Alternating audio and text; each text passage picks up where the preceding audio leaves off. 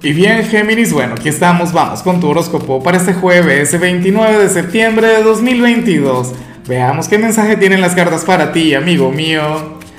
Y bueno, Géminis, la pregunta de hoy, la pregunta del día, la pregunta millonaria tiene que ver con lo siguiente. Mira, cuéntame en los comentarios, eh, ¿cuál sería el viaje más largo o más loco que has realizado?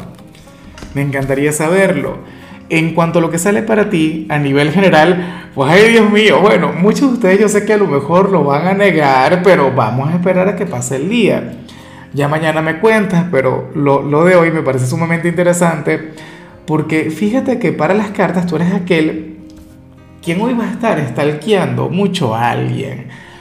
Claro, puede ser el enamorado, la enamorada, aquella persona que te gusta, aquella persona quien te cautiva pero puede ocurrir que también estés muy pendiente de algún familiar, de alguno de tus hijos, X, o, tu padre, o tu hermano, qué sé yo.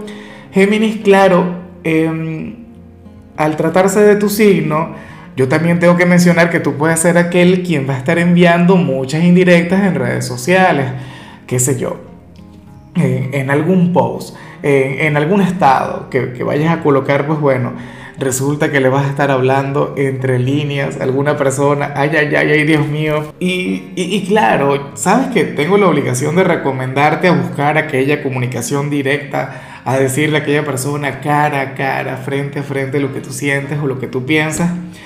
Pero bueno, sé que esto también tiene su encanto, yo sé que esto también es, tiene su toque divertido, Géminis. O qué sé yo, eh, a lo mejor vas a estar intercambiando indirectas con otra persona Dios mío, ¿te imaginas que sea con el ex? No, el ex no. Yo creo que ya con lo del ex ya estamos aburridos. Esa ya es etapa superada. Recuerda que cuando Mercurio está retro, siempre vemos el tema del pasado y de hecho ya dejó de salir.